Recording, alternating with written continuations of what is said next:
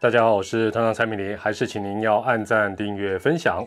球季真的快要开始，而且真的快要做直播了，所以请开启小铃铛，避免错过。啊，那如果是事后收听团长的 podcast 的话呢，还是记得给团长五星推爆哦。那今天来到这个二零二一中职五队战绩大预测，来到最后一集了，系列之五。哦，那前四队的分析哦，前四队的分析，其实团长最大的收获是什么？最大的收获是影片下方大家的补充跟留言。那你如果没有看大家的留言，很值得一看。那我在影片下方有连结哦。那不是要你去看我的影片，而是看大家的留言，其实都补充的很精彩，而且几乎各式各样的角度哦都有考虑到。好，那也请大家如果没有没有之前看到影片分析啊，或者没有看到大家留言的一些精彩的内容，其实可以回头去稍微看一下。那我就摆在这个说明栏内做了一个连接。好，那今天呢，这个系列之舞，当然大家都知道嘛，这个副标题哦，或者说主角，当然就是爪爪了。那我一直在想到底应该定什么题目，那我后来算是定了两个题目。那可能大家在这个字卡上会看到的是爪爪，就全看祝总了啊，就是爪爪的命运就交给祝总，交给林威祝总教练。那另外一个呢，当然从时间点来讲呢，就是爪爪下半季的大乱斗。其实我有第三个标题了，我也不得不补充一下，就是爪爪其实没有你想的那么强，哦，这是其实也算我这一集的一个呃序啊，算是导言了。好了，开始讲了。那这个系列当然来到这个话题性最高的黄山军爪爪中信兄弟，说到爪爪，大家就会想到哎，开球贵宾安心雅或者七年六雅。我们就以威震江湖、让人瑟瑟发抖的这个七年又啊六雅来讲哈，先来一个快问快答。这个题目我试了好几个人，我发觉爪迷都答得对，好厉害。但因为团长没有答对，而且想的天差地远，表示 团长真的是伪爪迷。好，快问快答开始喽，爪迷接招了啊，非爪迷也可以猜猜看。好。话说这七年，我们讲七年六雅嘛，好，七年六雅啊，对 对对，不是不是六雅，七年就是二零一四年到二零二零年。请问这七年这七个球季，爪队在例行赛一年打一百二十场，对不对？一百二乘七个球季，八百四十场比赛。请问他这七年八百四十场，total 的通算的胜率是五成以上？还是哎呀，刚刚好五成，还是五成以下？你一定觉得，尤其非爪迷一定想说啊，这哪这个低能问题啊？一支几乎年年都打进季后赛的球队，每一年都是冠军呼声最高的球队，胜率五成以上，这是很基本，这简直是送分题嘛！原本团长也是这么想，而且我现在想，应该蛮高的啦，这么厉害，那么稳定，对不对？没有想到答案直接公布零点四九八，四乘五都算五成，但是不到五成，零点四九八，四乘九八，这八百四十场这七年，他的胜率不到五成，四百一十一胜，四百一十四败，十五和 minus 三场。坦白讲，当那个系统跑出这个结果，团长当场还好有穿包大人，金价下流。吓掉！真的，我吓，我不知道你有没有吓一跳，还是你是觉得，哎，我知道就是这样。所以哈，从这个七年的不到五成的胜率，差不多就接近五成，而不到五成，拉长时间来看，就像刚才第三个临时想到的标题，就是爪队或许没有外界想象的这么强，另外一个角度也没有你想象的这么悲情。什么意思？就是说，如果他超强。无敌强，然后呢？哎，都没有冠军，都是亚军，可怜，值得同情，很悲情。但他如果不是，哎，你不觉得他很厉害吗？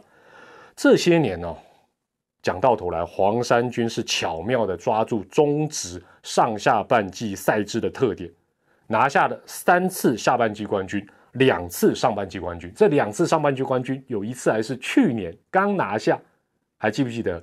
那是芝芝自己啊，模范生自己，否则的话，老老实说，他应该也不是拼上半季，而是拼下半季。好了，当然这没有办法重来。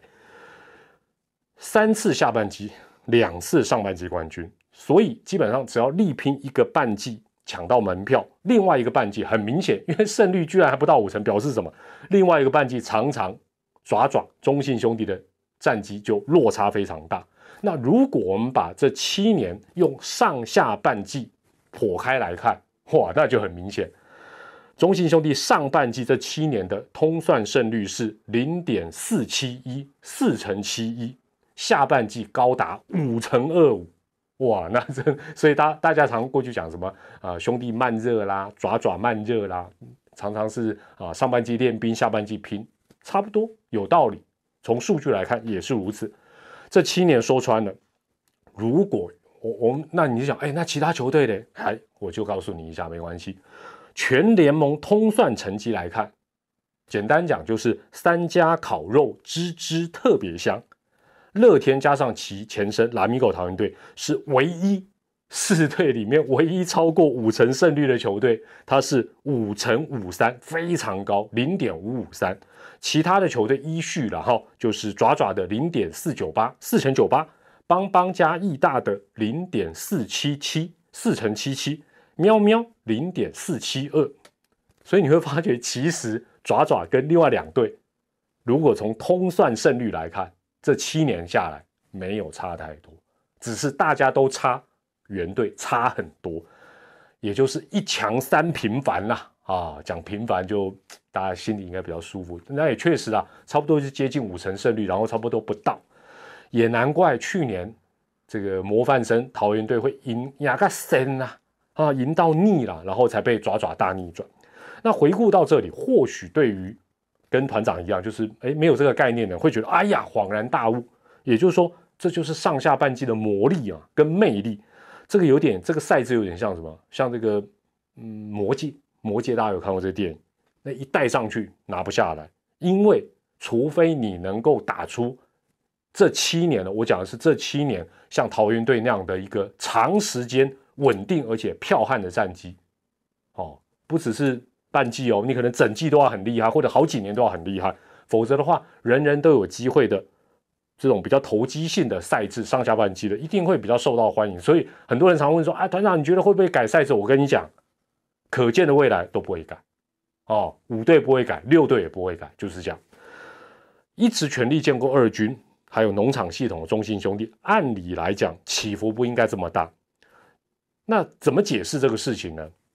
应该有两点。第一个就是数据会说话嘛，也就是说，爪爪本身跟喵喵跟邦邦实力上的差距，其实没有外界想那么大，只是他真的很会打进季后赛，次数非常的频繁。哦，先不要讲他是安心雅了。第二点是什么？太频繁的更换他的主帅一定有关，因为换人就有适应期啊，或者会有一些怎么样的一些状况。好，这是当然是有团长的解读了。所以在前面的相关分析里面呢，团长基本上呢都认为爪队。今年是必须要跟祝总啊先磨合个一整个球季，磨合个一年，然后在二零二二年，就是明年才建构一个真正的新黄山王朝。但是呢，哎，就因为我去查了一下这个资料，我重新再想了一下，我做一点修正。以过去黄山军这种不太稳定的特殊性哦，或者说特殊的不稳定性，基本上今年我修正我的看法，就是它可能会开低走高。全力拼下半季，所以下半季刚才第二个副标题就是下半季全联盟会是一个超级大乱斗，可能会比上半季来的更加的精彩。那抓我们今天主主标题当然就说，哎，爪爪就全看祝总，没错了。爪爪这支球队的命运似乎就寄托在林威柱祝总的身上。从春训到官办热身赛的一个整体的运作呢，祝总似乎在。一直在进行各种尝试跟改变，那外界可能会认为说，呃，这个体质就这么好，七年打了这么多次季后赛的球队，母企业又非常非常的支持，应该只要做一点微调啦，或者是大家最为啊探讨的就是啊临场大赛的一个调度，顶多再来一点球运，好像摆脱亚军魔咒，水到渠成。但是祝总感觉起来他好像不是这么想，他可能觉得问题或许比大家外界看到的更多。所以呢，我们就以二垒手人选来讲好了。其实你直接在吴东龙走了吗？然后岳东华又受伤了，少了一个人，其他都不变，直接在陈伟汉、张志强、潘志邦等人找一个人顶上去就好啦。如此一来，好处是什么？金手套级的三垒手王威成不用动，其他人也都不用动。那祝总最后还是让二世哦，让王威成守二垒，然后三垒的空缺哦，先用苏伟达。但是每次问是这不是不是最佳阵容，他又常常说不是。好，问题是当大家有没有想过一个问题？当原本设定的二垒手岳东华伤后归队，那是不是要整个再动一次？所以这个东西一定有好处有坏处。大家说啊，这叫火力极大化，但是这也是牵一发而动全身哦。但是我们可以看到，祝总他选择的基本上都是变动性稍微大一点的一个方法。除此之外，包括外野。包括棒次，包括投手的定位，你会发觉祝总也都想变一变，试一试。所以我预期上半季开打的初期，这一些变动跟改变，除非一开始就打得超顺的了，哎，但超顺也不代表它不会变哦，搞不好它还会再试哦。所以我认为这个改变可能会持续一段时间。那至于用人方面，原本原本我会想说，大家都知道祝总长期待在二军，哎，会有革命情感呢。对不对？哎，平常在那边操他们，然后给他们精神训话，说有一天我们要出头天啊，你都不给他机会，好像说不过去。但是严格来看，我们就从官办热身赛来看，我原本以为他会用非常非常多二军的选手，大家轮流上，但是并没有，他没有给机会给的特别多，而且给机会这些过去在二军的球员表现不好，他非常非常的严厉，而且是特别严厉。这个是坦白讲。让我觉得有一些意外了哈，但是我想他有他的一个用意。另外呢，团长觉得这个祝总哦，这今天话题就绕在祝总啊，拍谁？我觉得他心目当中似乎有一个理想性的这个监督的板模、板模模范也好，偶像也好，或者是目标也好，这个板模有可能是他曾经对外提过的星野先一。但是我觉得啊，我我是有思考这个问题，就是说祝总毕竟非常的年轻。而且他带领的球队并不是积弱不振的球队，所以你用比如说星野仙一的那一套的这个领导哲学套用在黄山军，是不是适合？另外就是你的资历、你的年纪也跟星野先生事实上是有有落差的。他的领导需要怎么样发挥？怎么样安内攘外？讲直白一点，我讲这个大家就有感，就是。他讲的东西如何让听的人理解，也包括媒体还有我们球迷。但我讲对内的沟通当然更重要，就是说你怎么讲，大家就懂你的意思，而不是你会发觉他讲话都有点语带保留，甚至有点点比较日系的那种暧昧，不把话说死，然后很小心哦，好像有一个想象的空间。但是这样也是有好有坏，所以这一切都有待观察。很多决定呢，坦白讲都是一体两面。你会发觉祝总很少夸选手，至少他接任以来，大部分都是讲比较不好的居多，或者是哪里不够好。那大家说，哎呀，他就稳了，应该就是打第四棒，对不对？他也不会说，嗯，我认为他真的不错，他就是第四棒，或者他就是这个我心目当中最理想的三垒手，通常都不是这样讲。但是呢，我我们知道夸奖太多。球员容易啊呢，哦飘起来，那这这人之常情，我们一般社会人士也是一样。但是夸奖太少，球员也可能会失去信心。同样的，你基本上很信赖主力，有好处有坏处。好处当然就是主力可以全力发挥，很稳定的一个啊阵容，如果他们都不受伤，表现也不错。但是也可能造成你会对他依赖哦，那如果一受伤就断层。但是你说。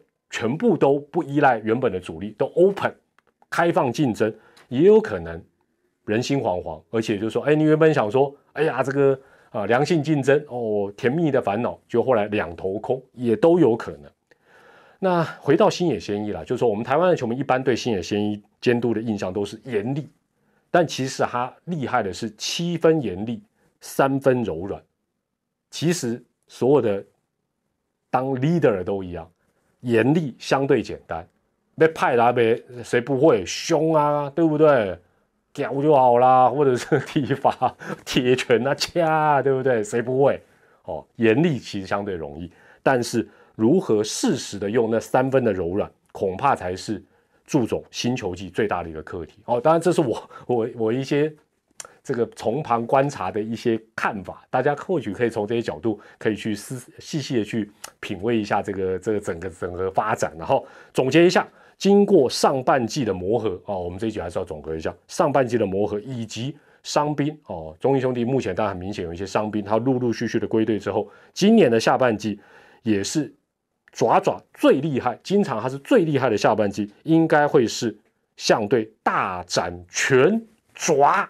的时机，但是你要大展拳爪，到时候宇宙帮还有上半季没有夺得季后赛门票的球队，也都会面临到同样的一个挑战，跟你大拼啊，大大厮杀，这个这个打拼一番，那能不能够杀出重围，其实是充满了挑战。我最后举一个比喻，我我的感觉是这样，就是说，其实中英兄弟这几年七年六亚嘛，亚军就好像是。好像你那个啊，百越也好，或者是什么圣母峰也好，其实你就已经在最后看到山顶，你要攻顶了，就最后那一小段路。最后那一小段路呢，基本上大家如果有看那个爬山的、登山的纪录片，你就知道，有的时候呢，直线距离，哎，看起来最近的距离，其实可能充满危机。最短的路或许不是最佳的路线，哎，可能要稍微腰绕一下，啊，小绕，甚至哎往下再上。或许才是顺顺利利能够真正攻顶达成目标的时候。那我认为现在林威柱总教练走的就是，哎，稍微绕一下，他不急的说好，反正我们过去都打进季后赛，都是亚军，我就要一口气用最短的时间、最近的距离，我一口气杀上去。事实上，过去从七年六亚的历史来看，大家最终都没有成功，所以他我觉得他采取的就是一个稍微小绕的一个方法，好。来攻顶，那到底这样的一个策略是对还是不对？基本上只有看最后的成绩才知道。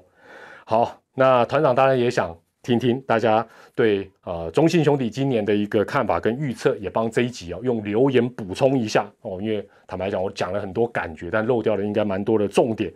团长很期待看到大家的留言。那另外我也先预告一下，在呃开幕战哦，开幕战当天。